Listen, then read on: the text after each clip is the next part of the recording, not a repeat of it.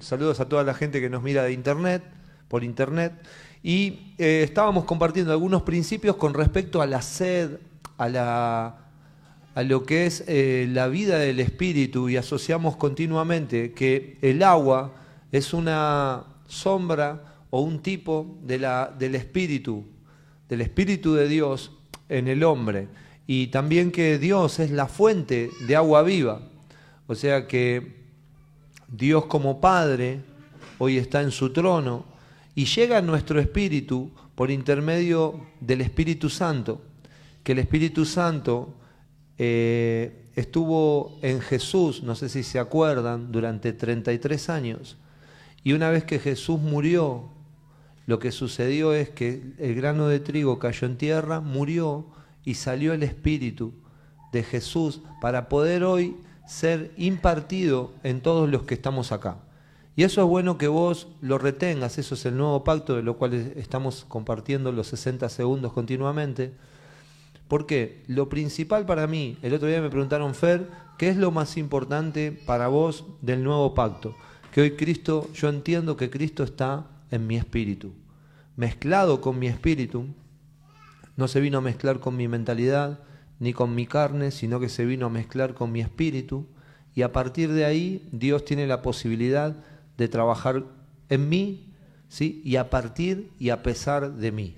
¿Está claro? ¿Por qué digo a partir? Porque a partir de que me mueve el espíritu están pasando cosas en cada lugar donde yo me muevo. ¿Y por qué digo, Maxi, a, a pesar de mí? Porque hay muchas veces que yo no quiero hacer un montón de cosas y el espíritu me guía a hacerlas de igual manera y tengo que morir a un montón de situaciones y cosas para poder hacer la voluntad de Dios. No es sencillo hacer la voluntad de Dios. Probablemente hoy haya sido eh, arrastrado por una fuerza superior a la tuya para venir a este lugar.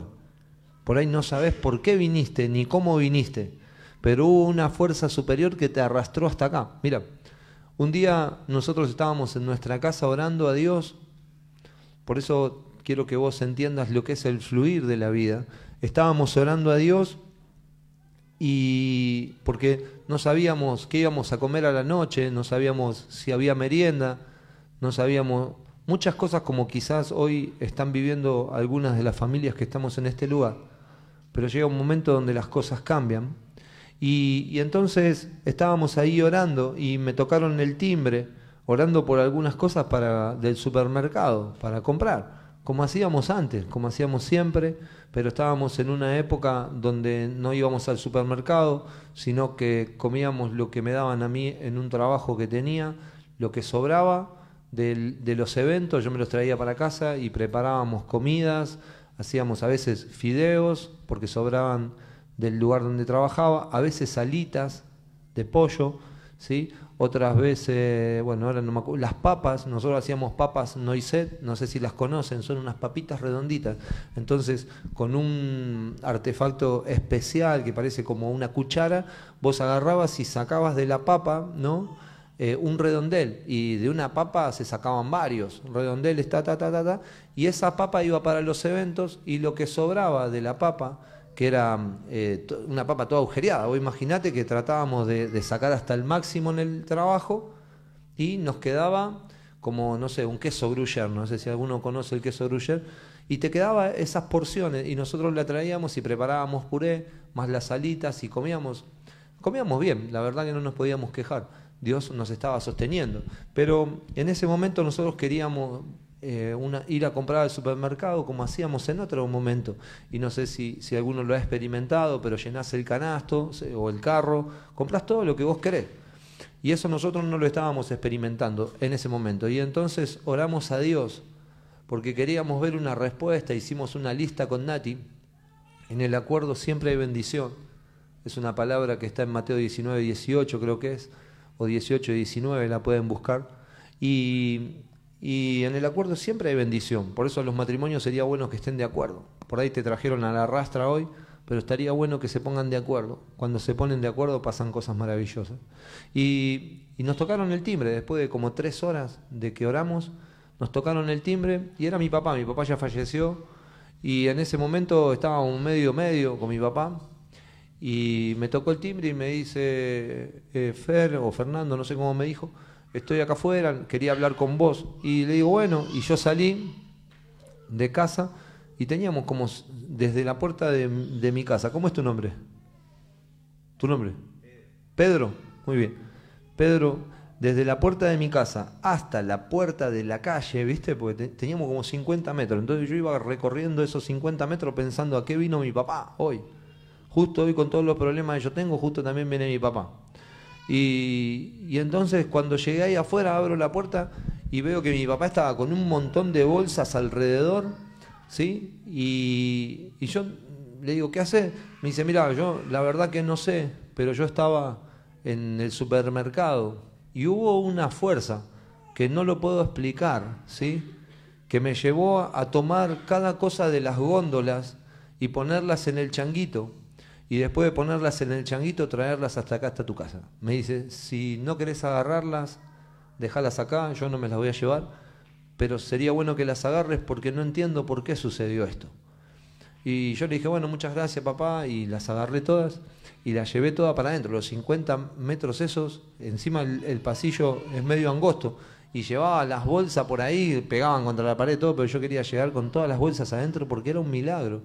Y todo lo que nosotros habíamos confeccionado en la lista con Nati estaba adentro de cada una de esas bolsas. Yo esto lo conté varias veces, por ahí algunos de los que están acá, subí un poquito más, por ahí algunos de los que están acá lo escucharon varias veces esto. Pero quiero que hoy lo veas de otro lado, quiero que lo veas de este lado. Nosotros estábamos orando a Dios por una respuesta y Dios estaba tocando el corazón de una persona en otro lugar, ¿sí? Para saciar la respuesta que nosotros estábamos necesitando. Yo quiero que entiendas que hoy cuando vos estás orando, cuando vos estás manifestándole tu situación a Dios, vos estás saliendo vos de tu problema y le estás entregando el problema a Dios. Y Dios es fiel, justo, poderoso para poder solucionarlo. Así que si vos hoy estás orando algo a Dios, lo único que tenés que hacer es creer que Él lo puede hacer y lo va a hacer. Y si vos solamente lo crees, porque esto es lo que te habilita para el milagro, que vos lo creas. Si vos lo crees, Dios lo puede hacer. Yo no sé, sé la situación de muchos de los que están acá, pero por ahí alguno se me escapa. Y quizás no sé lo que estás experimentando y no sé a qué viniste esta noche. Y yo quiero que vos puedas ver en algunas cosas que yo voy a compartir de Sansón, la obra de Dios. Que si Dios lo hizo con Sansón, si Dios lo hizo conmigo, Dios lo puede hacer con vos también. Y sea la situación que sea, si Dios lo hizo con Nati y con Valentín en su vientre.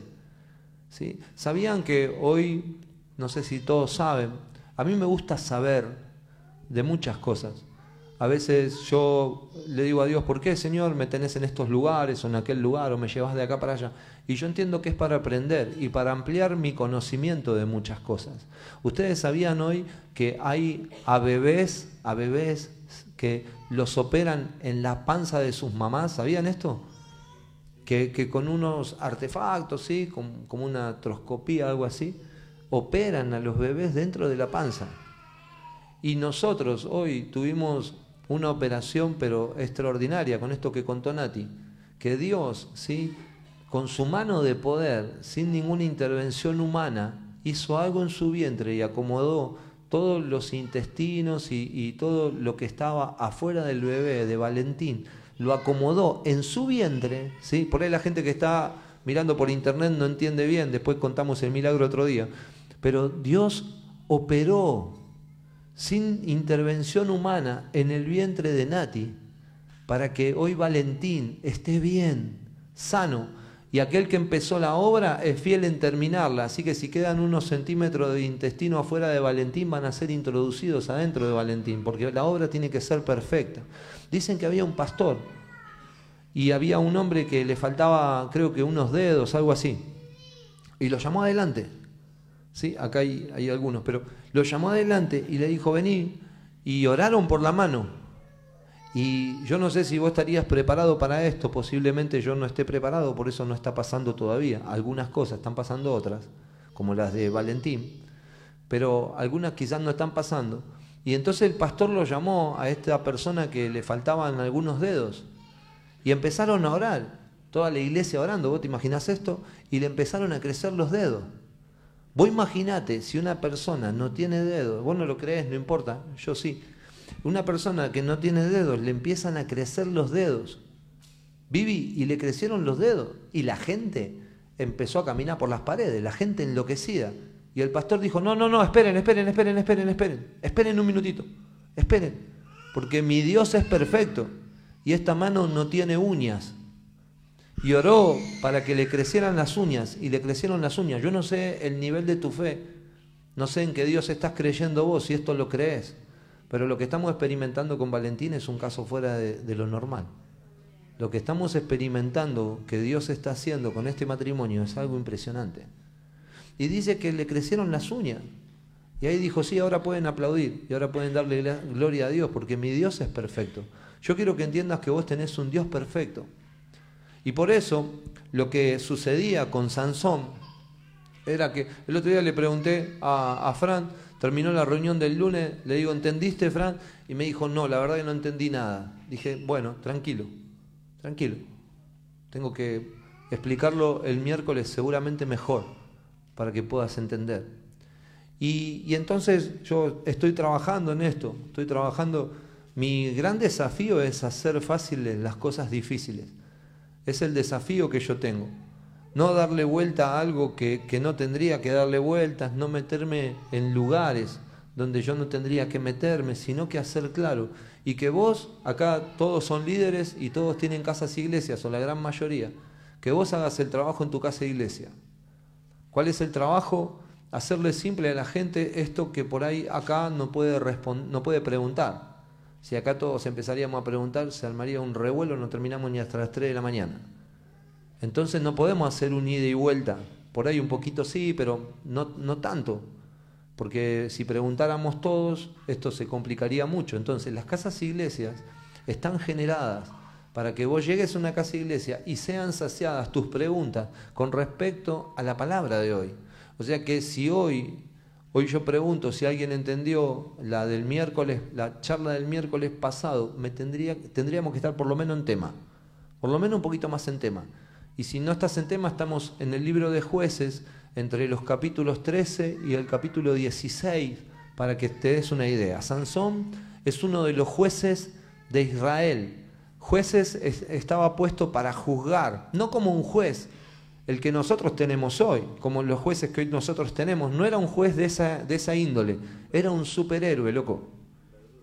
No, no, Sansón era un superhéroe, un superhéroe. Esto era lo que era Sansón, es lo que fue Gedeón, un capitán América, uno de los Avengers, que cuando el pueblo de Israel no sabía qué hacer. Cuando el pueblo de Israel caía en pecado, cuando el pueblo de Israel se corría de la voluntad de Dios, necesitaban a alguien que venga a traer juicio, que venga a alinearlos con Dios, como está pasando hoy con nuestra sociedad, como está pasando hoy en tu casa, escucha, en tu casa, como está pasando hoy en tu casa, como está pasando hoy en tu, en tu escuela, como está pasando hoy en, tu barrio, ¿sí? Porque es fácil decir las naciones, los países, es fácil decir me voy de misionero a la India, que no es fácil tampoco, me voy de misionero a Japón, me voy de misionero a, Ecuador, pero el punto es tu casa hoy, ¿cómo está tu casa? ¿Cómo está tu casa hoy? Entonces cuando todo se salía de control en Israel, Dios ponía jueces, que lo que hacían los jueces es traer al orden a el pueblo. Por ejemplo, Sansón, en el, en el tiempo de Sansón lo que sucedía es que los filisteos se levantaban en contra de Israel y los ponían como esclavos. Entonces, Sansón, con toda su fuerza, la característica de Sansón era que era más fuerte que todos nosotros juntos. Era más fuerte que, que no sé, que Superman. Entonces hacía cosas, proezas fuera de lo normal, cuando el espíritu estaba con Sansón. Pero cuando el espíritu, por alguna situación que Sansón ¿sí? tenía comunión con la carne, cuando Sansón salía de algunos estándares que estaban dentro del pacto que había hecho Dios con, con Manoa y con la madre de Sansón, con el padre y con la mamá, cuando salía de ese pacto, lo que sucedía es que él eh, entraba en las cosas que entramos nosotros, en lo cotidiano, en lo natural. y convivía con lo natural y esta fuerza sobrenatural ¿sí? ya no, no, le servía para nada, sino que le servía para hacer lío y para complicar las cosas. Nosotros la vida de Cristo hoy la tenemos y la portamos y está a disposición las 24 horas del día para lo que vos, para lo que vos la necesites. La vida de Cristo hoy está en tu interior para que, para que vos la uses para lo que sea. El problema es si vos la estás usando solamente para solucionar tus problemas personales o la estás usando esta vida ¿sí? para traer la voluntad de Dios acá a la tierra. Vos podés usar esta vida, Juaco, para lo que vos quieras. Teneme un minuto de micrófono. Yo sabía que me iba a pasar esto. Me iba a dar calor esta Entonces, vos la vida, eh, ¿se, ¿se está entendiendo esto? Porque vos te pones a orar, loco, y necesitas una compra de supermercado como la que necesitábamos nosotros y Dios actúa. Ahora, puede ser que en ese momento yo estaba sin trabajo o estaba sin club porque yo renuncié al club porque quise o porque Dios determinó que mi contrato se terminó. Por ahí hoy vos estás sin empleo porque vos no te bancabas a tu jefe. Por ahí vos estás sin empleo porque te agarraron hablándole a alguien de Dios y te echaron. Una cosa es por tu causa y otra cosa es por la causa del reino. Pero para las dos, ¿sí? Dios trae soluciones. Esto es lo bueno de Dios. Su misericordia, su gracia. Para las dos cosas, Dios trae soluciones. Si metiste la pata vos, Dios trae soluciones. Es mentira lo que te dijeron. En, en otro lugar, no vamos a decir. Ni en dónde vamos a decir. En otro lugar. Eh, porque Dios es, Dios es extraordinario. Dios eh, tiene misericordia y tiene gracia. La misericordia son para los que no conocen a Dios. ¿Qué es la misericordia? El corazón de Dios en la miseria del hombre. ¿Y qué es la gracia? No son, no, no son iguales, funcionan para momentos diferentes. La misericordia es el corazón de Dios en la miseria del hombre. Y la gracia ¿sí? es el favor inmerecido es Cristo en nosotros la esperanza de gloria. ¿Por qué estoy haciendo todo esto? Porque cada vez que el pueblo de Israel cometía eh, errores o se apartaba de Dios, necesitaban levantar un juez. Miren, cuando empieza la historia de los jueces, en, el capítulo 1 del libro de los jueces, me gusta, porque eh, eh, Israel nunca había tenido reyes. Israel había tenido gente que se levantaba como Abraham, como Isaac, como Jacob, como Moisés, como quién más, Josué, gente que se levantaba y guiaba al pueblo, porque Dios los había sacado de la esclavitud, como nos sacó a nosotros, de la esclavitud de este sistema, y lo puso ¿sí? en la tierra prometida, donde fluía leche y miel, donde todo podía fluir, donde todo empezaba a pasar. Vos fuiste sacado de un, de un lugar de esclavitud, donde las cosas no pasaban, donde tenías que pedir eh, permiso para que las cosas pasen, como pasa en este sistema o te adaptás a este sistema o no, o podés eh, andar en este sistema. Y Dios te sacó de este sistema. ¿Para qué? Para que salgas de la esclavitud, de lo que pasa acá, del secuestro que cuando naciste se provocó en este sistema, porque el sistema te secuestró sin que vos tuvieras opción a elegir. Cuando vos naciste, Miguel, fuiste introducido en esta tierra y este sistema te chupó por una cuestión que ya estaba así. Vos no hiciste ni bueno ni malo, fuiste absorbido por, por las situaciones que se dan en este lugar. Y Dios te sacó de esto y te puso en el reino de su amado Hijo, donde todo lo que es Dios, toda la autoridad y todo el gobierno ¿sí? de Dios pues, está establecido para los hijos y para los que creen. Entonces cada vez esto pasó hasta los jueces, donde vino y lo pusieron en la tierra prometida. Cuando el pueblo de Israel entró en la tierra prometida, otra vez se alejó de Dios, se apartó de Dios. Y Dios empezó a traer estos jueces. Pero me gusta el capítulo 1, yo lo prediqué cantidad de veces, sé, creo que acá también.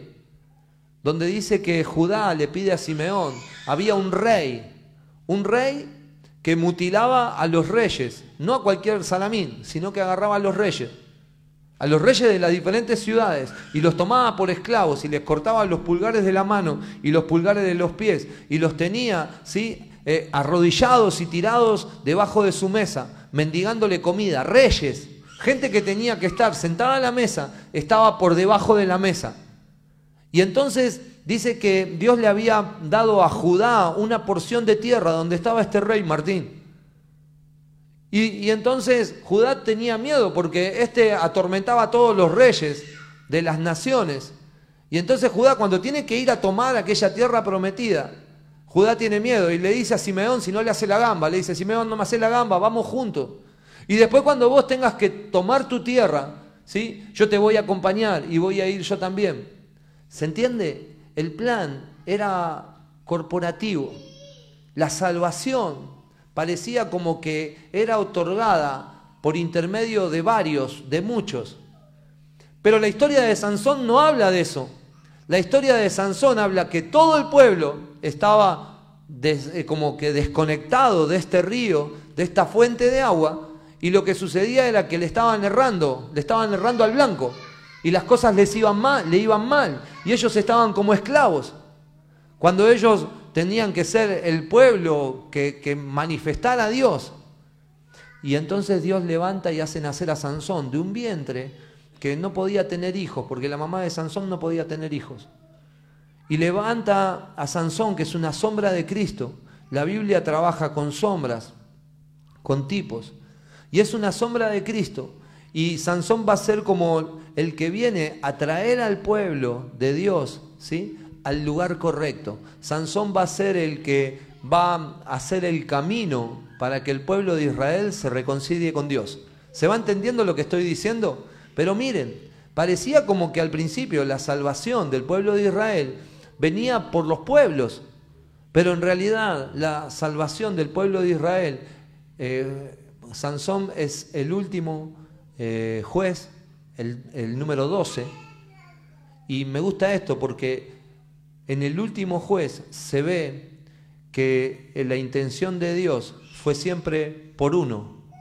Si muere uno, si dice la Biblia, creo que es Primera de Corintios capítulo 15, dice que si uno pecó, sí, que fue Adán, y fuimos todos introducidos en ese pecado, por uno, ¿sí? Va también a venir la salvación, que este es Jesucristo. Y por eso Sansón es una sombra de Jesús. Nati me dijo, me dijo hoy, ayer, me viene haciendo esta pregunta, me dice, Fer, ¿qué querés enseñar con todo esto? Primero y principal, que conozcan la Biblia, Santi. Que conozca que hay historias en la Biblia que son una sombra de Cristo. Que, tengan una cultura de, de la palabra de Dios. Porque lo único que te va a salvar es cuánto vos sepas y cuánto utilices esta palabra.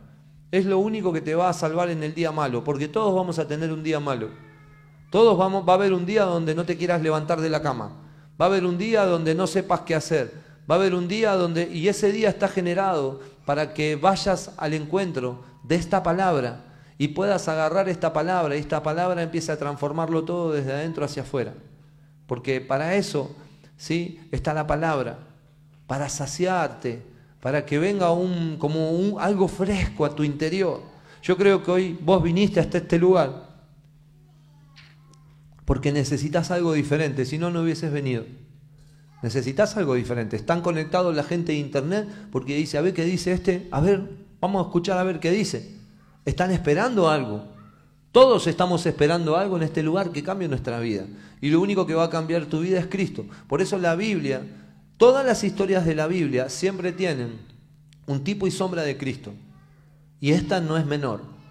Haciendo que eh, Sansón sea una sombra de Cristo y traiga libertad y venga a, traer una comunión entre Dios y el pueblo. Miren,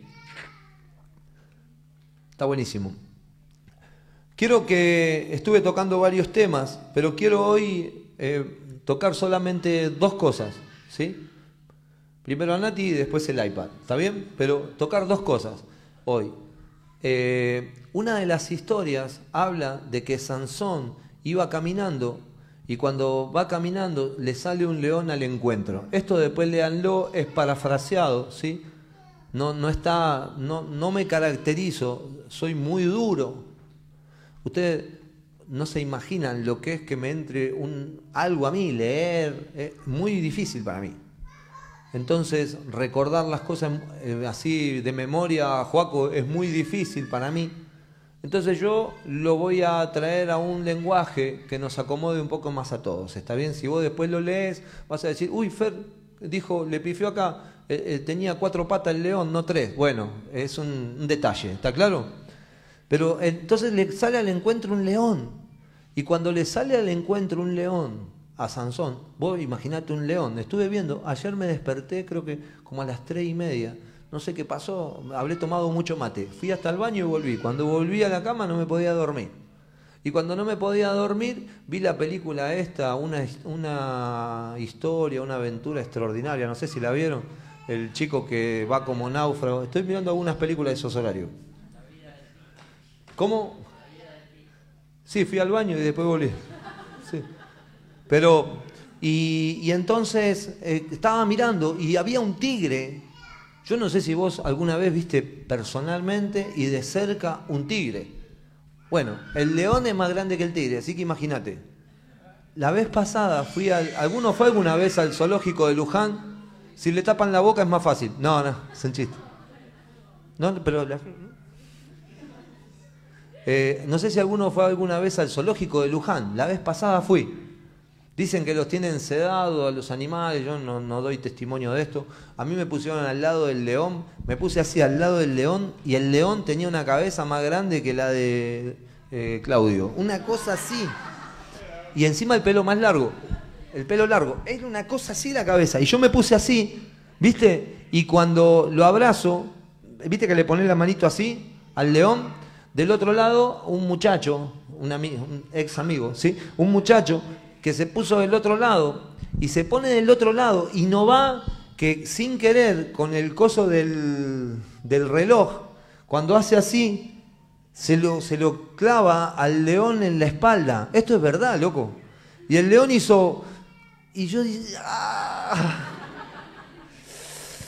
Ay, no sabe el frío. Transpiré, pero me transpiró hasta la gloria. No sabe. Todo, todo, todo, todo. No sabe lo que fue eso. Porque el león hizo y yo, ah, y Nati justo había elegido quedarse afuera. Digo, se queda Nati y yo me voy con el Señor. Porque Nati dijo, claro, ella se quedó, ella no quiso entrar, se quedó afuera. Dijo, no, no, esto no es para mí. Y a mí como me gusta la, viste, la adrenalina, eso yo me metí. Y había estado antes con los tigres. Los tigres me habían dado miedo, pero, viste, no tanto. El león, loco, era una, era una bestia. Era algo impresionante. Y cuando se movió Miguel, a mí me estremeció todo. Bueno, y, yo vi justo la película ayer a la madrugada y ahora me acuerdo esto del león, que lo vimos ahí.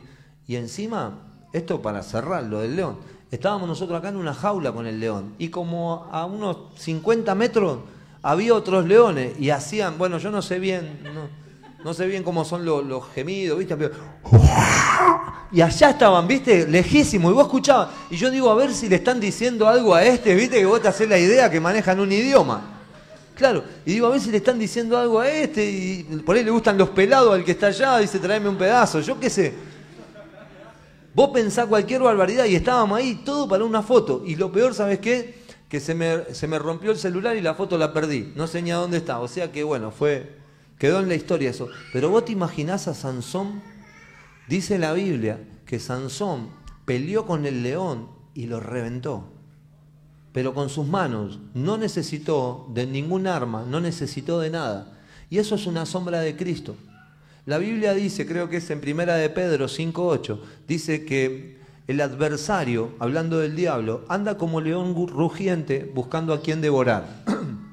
el diablo, ¿sí? O el adversario dice, anda como león rugiente buscando a quien devorar. Bueno, Acá no hay ninguna Débora, así que no se va a comer a nadie, porque anda buscando a quien Débora. Muy bien, Ale. Entonces, sí, se rió Nati, bueno, debe estar bueno, después me va a decir que bueno el chiste.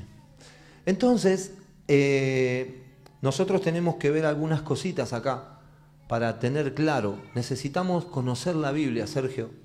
Por ahí a alguno le aburre, pero esto dentro de unos años, ¿sí?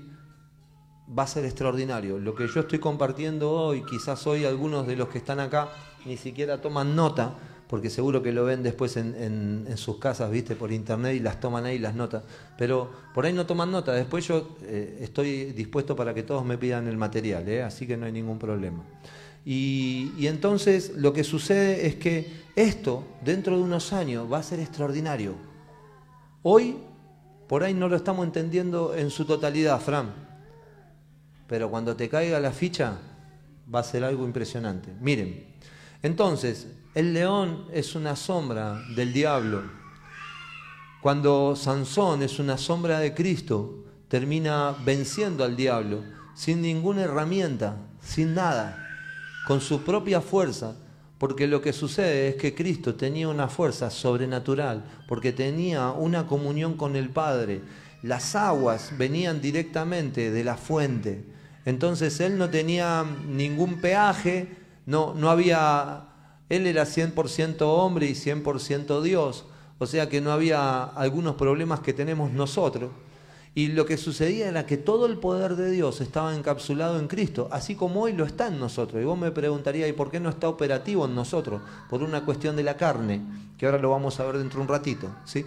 Y entonces el, el diablo es un león rugiente que anda buscando a quien devorar. Solamente el diablo devora carne. O sea que si a vos te eh, encuentra en el espíritu y no te llamas Débora, no te comería.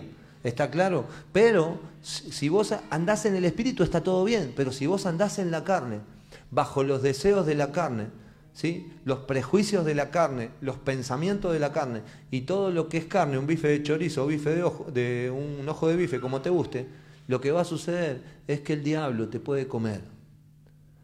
Y me gusta porque en este momento, cuando se encuentra con Sansón, que es una sombra de Cristo, Sansón lo hizo añicos, loco. Sansón lo destrozó al león. Así como Jesús en la cruz del Calvario lo destrozó al diablo, de la misma manera, son tipos y sombras. Y dicen, no sé cuántos días pasaron, me gustaría que fuesen tres días, pero no me acuerdo cuántos días pasaron, que venía caminando de vuelta con el papá y la mamá, Sansón.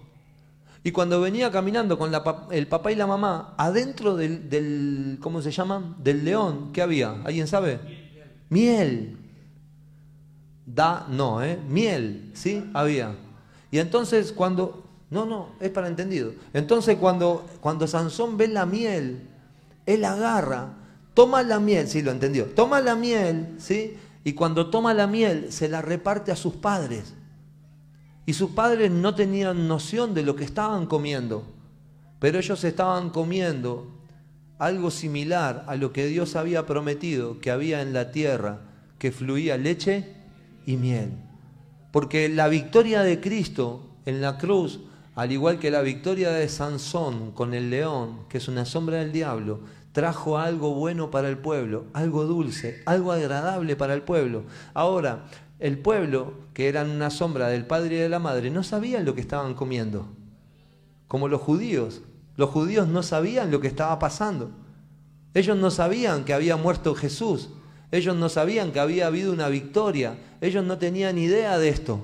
Los únicos que experimentaron después esto, Matigal, fueron los, los apóstoles que se encontraron con Jesús y Jesús estuvo 45 días ¿sí? enseñándoles el, el, nuevo pacto, enseñándoles la palabra y enseñándoles cómo se tenían que manejar después de que Él subiera y sea ascendido al cielo y no lo vieran más, naturalmente porque a partir de que Él subiese al cielo, iba a ser impartido en los discípulos, que está esto en Hechos de los Apóstoles, versículo 1, capítulo 8, el día de Pentecostés, que lo que sucedió es que Jesús fue eh, impartido en los discípulos, así como hoy está impartido en nosotros. Entonces, la victoria de Sansón, la victoria de Sansón sobre el león, ¿se entiende, Brian, lo que estoy diciendo? Es una sombra de la victoria de Cristo con respecto al diablo en la cruz. ¿Estamos hasta ahí? Y que alguien iba a degustar, el pueblo iba a degustar de las riquezas que salían de esta muerte, que hoy nosotros, todos los que estamos acá, podemos degustar de esta vida que, que, está impartida en nosotros, que es Cristo. Podríamos desgustar de la dulzura de esta vida. Lo que pasa que como nosotros, nuestro intelecto está en comprarme la camioneta, comprarme el auto, que me aumente el sueldito y todo eso, no prestamos atención a las cosas buenas que tiene esta vida. Que esta vida trae muchísimas mejores cosas que las que vos estás esperando de esta vida. Que esa te la voy a decir más adelante. Si no, lee Gálatas 5, 25, del 20 al 27, después cuando llegas a tu casa. Y ahí vas a saber lo bueno de esta vida realmente, los buenos de los frutos del Espíritu. ¿Se está escuchando bien, Yopolo? Muy bien. No, eh, Yopolo está manejando todo lo que es, ¿viste? Está haciendo otro trabajo ahí atrás. Entonces, eh, esto por un lado. ¿Se entiende lo que estoy diciendo, Martín? Muy bien.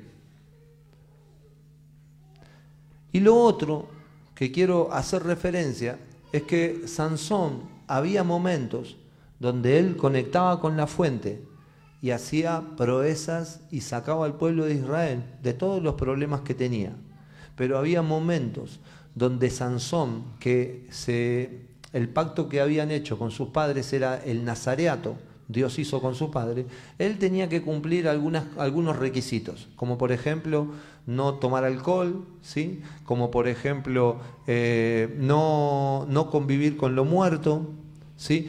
no cortarse el pelo, ¿sí? bueno, a mí no me pasó, pero no cortarse el pelo. Y otra de las cosas era no tener comunión con las mujeres extranjeras. Y estas eran algunas de las cositas que cuando Sansón estaba alineado con esto, sucedían cosas impresionantes con Sansón. Pero cuando Sansón cedía alguna de estas cosas, ¿qué pasa, abuelo? ¿Te duele la muela? ¿Sí? Ahora se te va a pasar, vas a ver. ¿Sí? Ahora se te va a pasar, abuelito. Entonces, cuando Sansón agarraba y caía o, quería transar en alguna de estas cosas que había hecho un pacto con Dios y se caía del pacto, lo que sucedía era que entraba en oprobio el pueblo de Israel y Sansón. Y en una de ellas fue cuando conoció a Dalila. ¿Saben quién es Dalila? ¿Sí? Bueno, Dalila. Dalila es Dalila. Entonces, Dalila, Sansón se enamoró de ella y, o le gustó y la frecuentaba. No, la Biblia no dice que ella, él se dio en casamiento con ella, pero sí tenían una relación. Y ella era de un pueblo extranjero. Entonces Sansón lo que estaba haciendo no estaba dentro del pacto, él salió fuera del pacto. El pacto hoy para nosotros es Cristo. Cada vez que vos salís fuera de los límites de Cristo, lo que va a suceder es que vas a tener que enfrentarte a algunas consecuencias. Y entonces ella persuadió a Sansón durante varias noches, no sé qué hacían, ¿sí? tampoco quiero saber, pero lo persuadió para que le contara cuál era su secreto de la gran fuerza que él tenía. ¿Cuál es tu secreto? le decía. Contámelo. Si me amás, viste que hay una canción, si me amás, decime cuál es tu secreto. Así nosotros lo podemos conocer. Y Sansón le decían, si me atan con hilo de, de matambre, ¿sí? Eh, yo no voy a poder resistirme. Y entonces agarraba y lo ataban con, cuando él se dormía, lo ataban con hilo de matambre y decía, ahí vienen los filisteos. Y él rompía todos, mira Sergio está haciendo, rompía todos los, los, hilos y se liberaba y, y hacía trizas a, a, todos los filisteos que lo querían atrapar. Y así varias noches, hasta que un día, ¿sí? no sé qué hizo Dalila, y le dijo, ¿por qué no me cuentas? Dime la verdad, no me amas, y bueno, y todo el verso. Y él le dijo, bueno, mi fuerza está en el pelo. Y ese es el pacto que mis padres hicieron con Dios. Si yo me corto el pelo, lo que va a suceder es que yo pierdo mis fuerzas. Y el pueblo de Israel perdía todo el poder que el pueblo de Israel tenía cuando Sansón le eran incorporado, el espíritu lo tomaba y le era incorporado esta fuerza. Entonces Dalila esperó que se durmiera y cuando se durmió, ¿qué hizo? Lo dejó así a Sansón. Más o menos. Le cortó todo el pelo. No sé si lo pelaron, pero le cortó el pelo. Y cuando le cortó el pelo, ¿sí? resulta que vinieron los filisteos. Él quiso echar mano, escucha esto, él quiso echar mano a esa fuerza sobrenatural para defenderse y ya esa fuerza no la poseía. Y entonces fue tomado como esclavo fue llevado preso a las cárceles ¿sí? de los filisteos. Fue tratado como él era un juez, era un rey, era alguien poderoso. La palabra rey quizás no es la apropiada, porque todavía no había habido ningún rey en el pueblo de Israel, pero era un tipo capo. Y lo que sucedía era que él perdió todas sus fuerzas y también perdió su posición como juez y fue llevado a la cárcel. Y en la cárcel lo maltrataron, en la cárcel pasaron cosas, esto está en el capítulo 16 de jueces, pasaron cosas feas con Sansón y hasta también, ¿sabes lo que le hicieron en un momento? Le quemaron los ojos, a tal brutalidad, le quemaron los ojos. Y esto tiene algunas connotaciones, porque él perdió la visión. Como te pasa a vos cuando salís de los límites de Cristo, cuando salís de los límites del pacto. Cuando salís de los límites del pacto, perdés la visión y no sabes a dónde estás. Y necesitas a alguien que te lleve, necesitas a alguien que te vuelva al camino porque vos no sabes cómo hacerlo.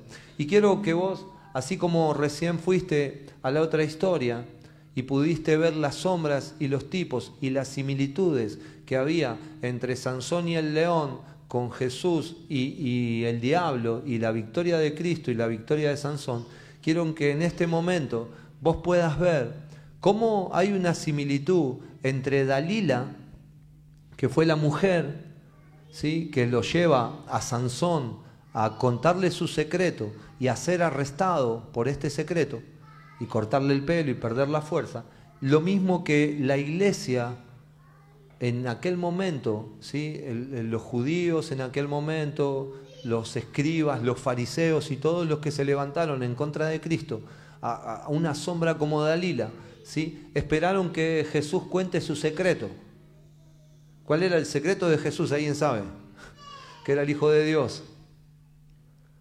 Y cuando Jesús dijo que era el Hijo de Dios, fue tomado preso. Y cuando fue tomado preso, ¿sí? fue juego de, de, los judíos, de los romanos en ese momento, que fueron utilizados los romanos para terminar encarcelándolo, cuando la religión en realidad lo encarceló. Y quiero que, que por favor me preste atención en este segundo, porque es algo que yo te tengo que avivar hoy. Fedra, ¿qué viniste esta noche? Bueno, primero a estar con todos ustedes y después avivarlos de esto. El, la primer tipo y sombra que yo les mostré con respecto a Cristo, Sansón, y el león, el diablo, ¿sí? es que Dios vino a liberarnos y a salvarnos del diablo.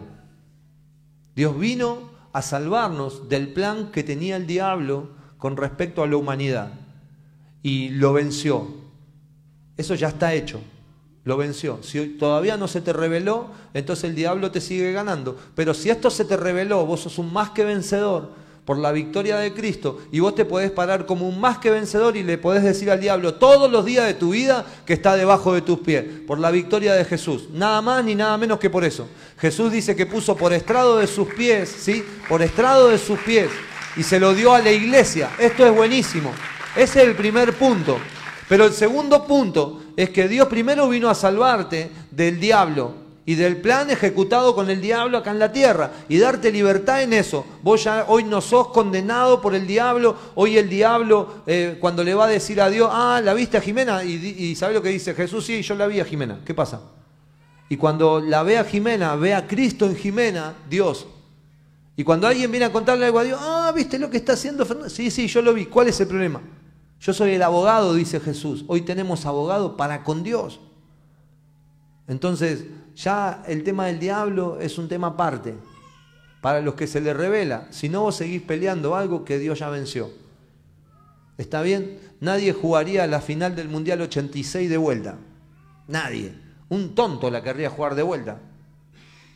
Y encima cada jugador con cuarenta y pico, 50 años. Ni loco. ¿eh? Por ahí perdemos seguro. Nadie quería revivir. Eh, ¿Se está entendiendo? El Mundial 86 ya lo ganamos, loco, ya está. No nos los puede sacar nadie. Ahora, si lo jugamos de vuelta, quizás lo perdemos. ¿Por qué? Le estamos dando la oportunidad. Si vos hoy le estás dando la oportunidad al diablo que te gane, es tu problema. Cristo ya lo venció. Cristo ya lo venció. Y si se te revela esto, no vas a estar peleando contra el diablo, que ya está vencido. Y el segundo punto extraordinario es este, que les estoy contando ahora, donde Dalila es una sombra de la religión de aquel momento que esperó contarle a preguntarle a Jesús quién era. Dice que los sumos sacerdotes se rasgaron los vestidos cuando él dijo, soy el Hijo de Dios.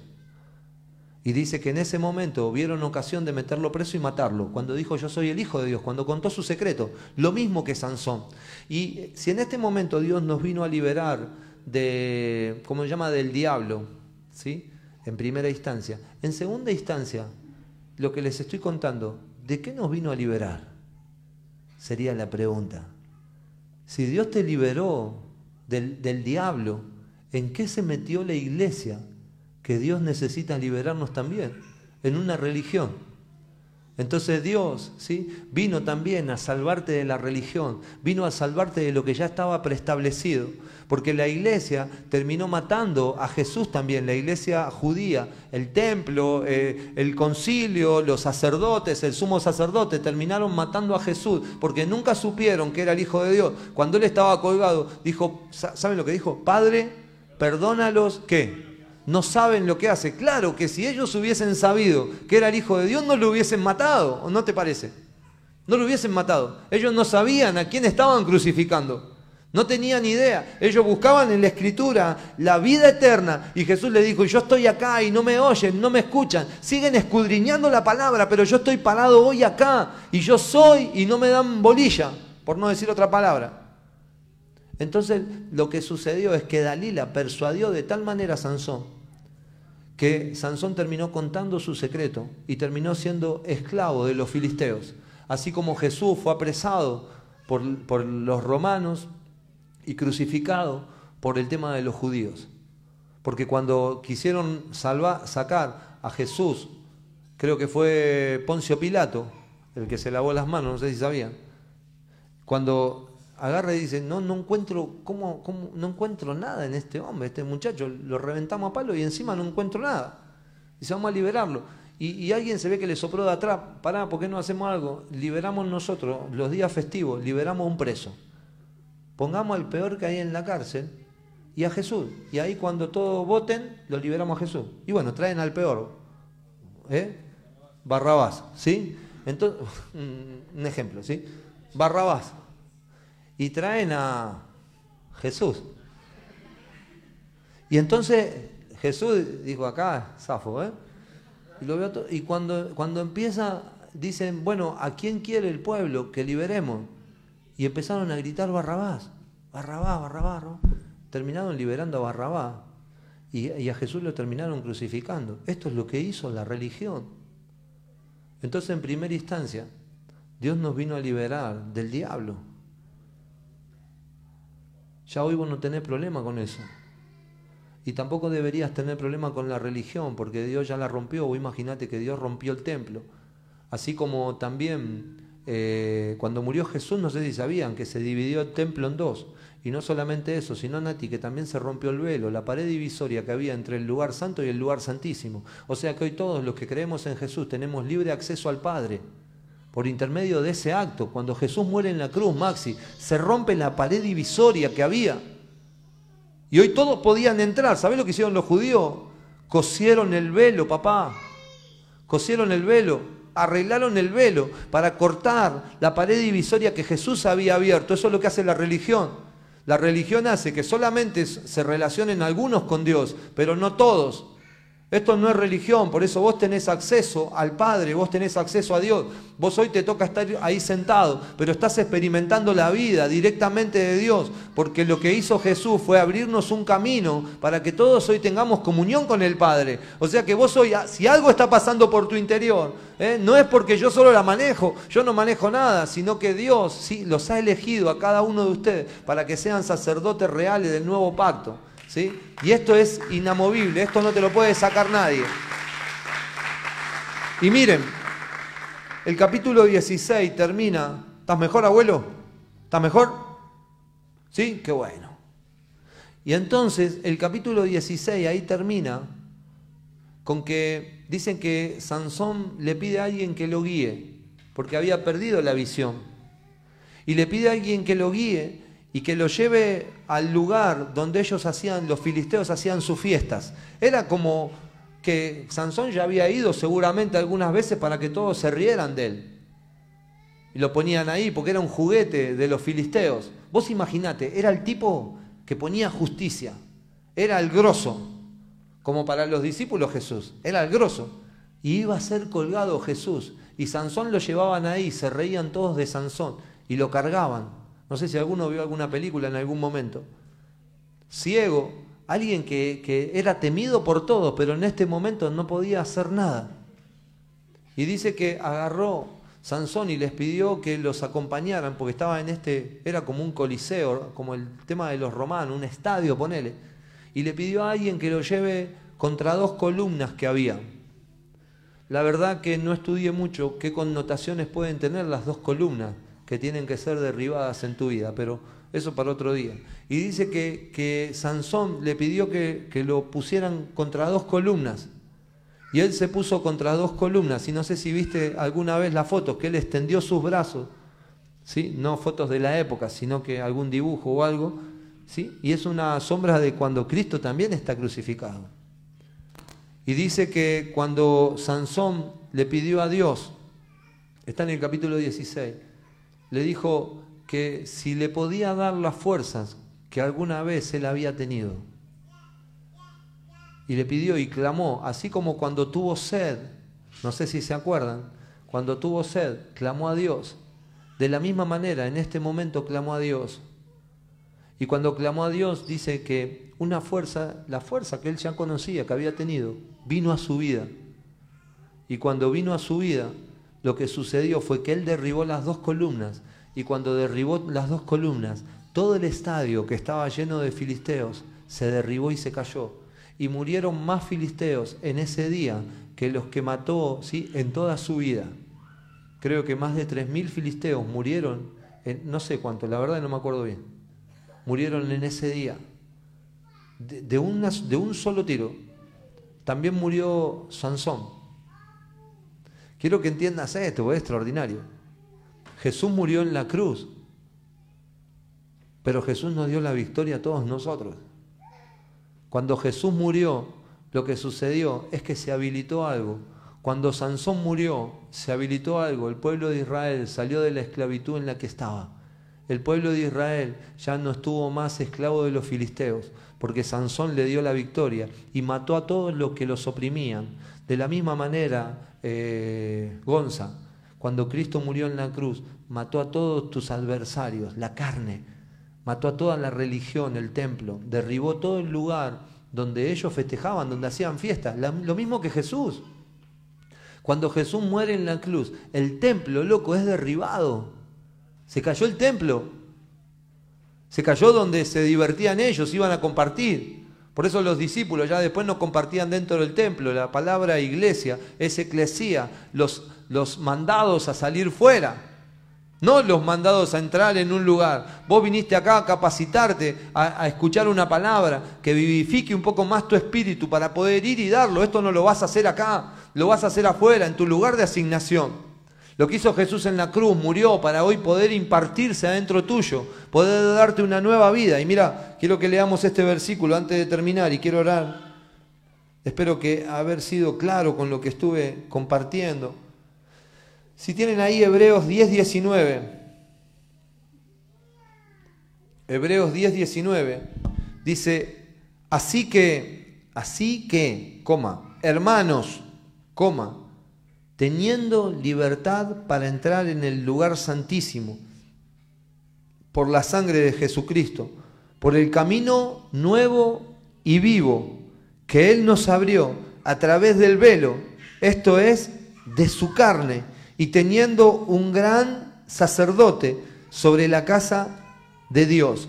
Esto me gusta, porque Jesús abrió un camino que no había, no había acceso al Padre. No había libertad para los filisteos si Sansón no moría, porque no iba a matar a nadie Sansón, pero vino el Espíritu de Dios sobre Sansón, dando una fuerza superior a todo.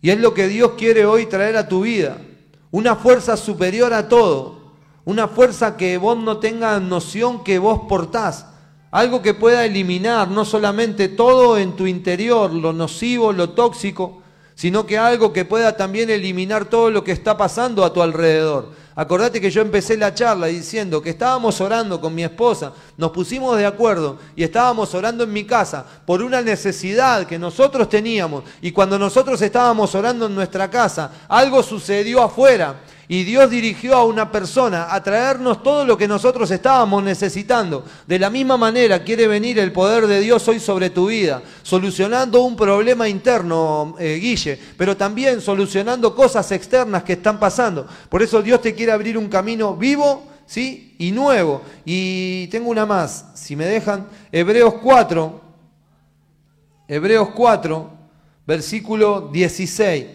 Vamos a leer el 15 también porque no tenemos, Hebreos 4, 15 y 16, porque no tenemos un sumo sacerdote que no pudo compadecerse de nuestras debilidades, así como Sansón, ¿sí? también Cristo, que son la sombra, pudo compadecerse de nuestras debilidades, sino uno que fue tentado en todo, según nuestra semejanza, pero sin pecado.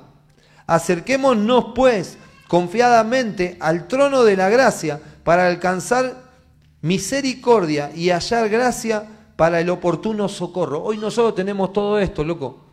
Si vos hoy no echas mano a esta vida, es de tonto. Si vos hoy seguís oprimido por el diablo, es de tonto. Jesús ya lo venció. Si vos seguís tratando de meterte en una religión cuando Dios quiere darte una vida, sos un tonto. No, pero Fede, yo oro a las 5 de la mañana, a las 8 de la noche y a las 12 de la noche. Bueno, qué bueno pero sería bueno que tengas comunión todo el día con Él. Y que cada vez que lo necesites pueda decirle, Señor, necesito que venga al colectivo, papá.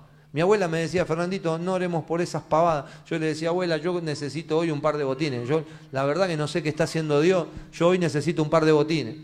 Abuela, yo no sé qué, y, y, si necesitamos el colectivo, ¿por qué no podemos pedir el colectivo? Ay, es algo tan efímero, sí, pero yo necesito el colectivo. ¿Qué necesidad vos tenés hoy? Las grandes cosas empiezan con pequeñas cosas. Hoy hay muchos de ustedes que están empezando a tener sueños. No sueños, sino que sueños. Muchos de ustedes están viendo visiones. Es una palabra que está en el libro de Amón. Es una palabra que dice que va, en los postreros días, dice, que son estos, en los postreros días. Eh, los jóvenes empezarán a tener visiones. Los ancianos empezarán a tener situaciones.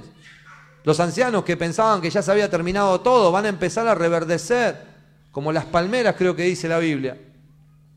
Entonces algo está pasando en el pueblo de Dios. Hay un remanente, los más que vencedores que se quieren levantar en este tiempo. Y es necesario de que eches mano a esta vida que Dios ya te abrió, ya te abrió un camino vivo, ¿sí? Un camino nuevo y vivo. Un camino nuevo porque nadie lo conocía. Un camino vivo porque es vida. Sería muy tonto ir por San Juan, la calle San Juan, si vos tenés que ir a, a Canal 13, de acá, de este lugar, sería muy tonto irte por abajo y no utilizar la autopista que te deja en la esquina hasta poder saludar a, los, ¿cómo se llama? A los periodistas que están haciendo ahí el programa. Porque si vos te tenés que ir al, te bajás ahí y le haces, le haces así a los periodistas en la autopista, 25 de mayo, que después en Palma con 9 de julio. Sergio tiene auto, por eso ahora conoce. Antes no tenía. Dios es bueno. Entonces, seríamos muy tontos si tardamos tres horas por abajo para ir hasta allá. O si nos vamos en colectivo como, Darío, eh, como Sandra y Darío el otro día. Tres horas y media creo que tardaron hasta allá. Y Dios nos abrió un camino. Sería muy tonto seguir en la carne cuando en el espíritu, dice Pablo, que se trasladaba de un lugar a otro. Sería muy tonto seguir en una vida carnal cuando Dios nos ofrece una vida espiritual sin ningún límite sin límites de estos cinco sentidos, sin límite de lo natural, sin la opresión de este sistema, sin la opresión del diablo, sin que el diablo te esté condenando en tu concupiscencia, en tus pensamientos. Cerra tus ojos que me gustaría orar y liberar algo totalmente poderoso.